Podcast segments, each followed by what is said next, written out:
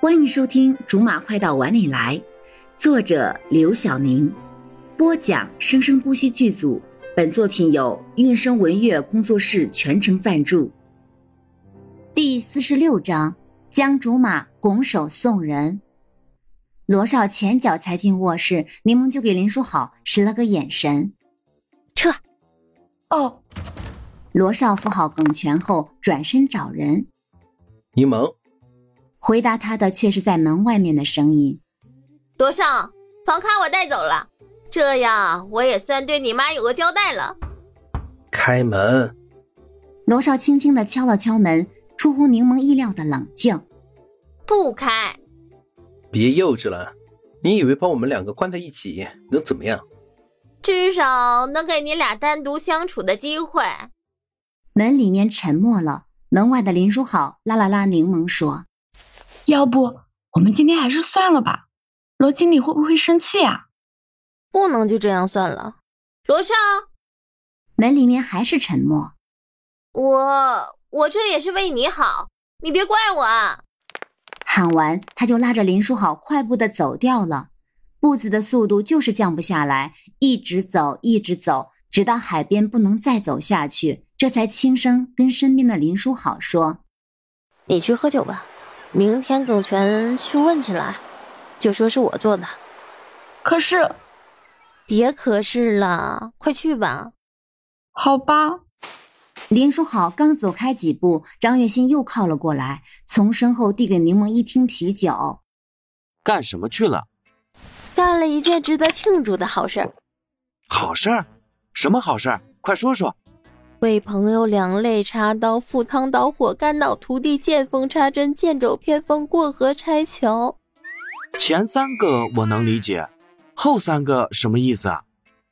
都让你明白了，啊那不就说明我智商跟你是一个等级了吗？我会让这种事情发生吗？你不会。虽然他才跟柠檬认识一天，对他的了解基本空白，可是对于这类问题的答案，他却十分确信。可是我看着你不像是刚为朋友做了件好事儿，反而很像刚从葬礼上走出来。我吗？看上去不高兴啊。柠檬没有否认，摆脱了张月心的手，啪的一声坐在了沙子上，盘着腿。我也有这种感觉，可是为什么呢？不应该啊。张月心也跟着坐了下来，这次却没有去搂着柠檬。到底发生什么啦？没什么。我问你啊，如果把一个女人，不对，对你来说应该是男人，是一个男人，有人帮你把一个虽然你还不喜欢，可是却很优秀的男人送到你面前，让你不费任何力气就可以得到他，你开心吗？不开心。这么快就回答？看着张月心想都没想的反应，柠檬抄起手边的沙子就要往他的嘴里面塞。认真点儿，我说的就是认真的，当然不会开心了。就算是包办婚姻，又不是旧社会，而且朋友干这种事情更怪。可是这个朋友不是没有给过他自己选择的机会，可是他却迟迟没动静，他朋友当然着急了。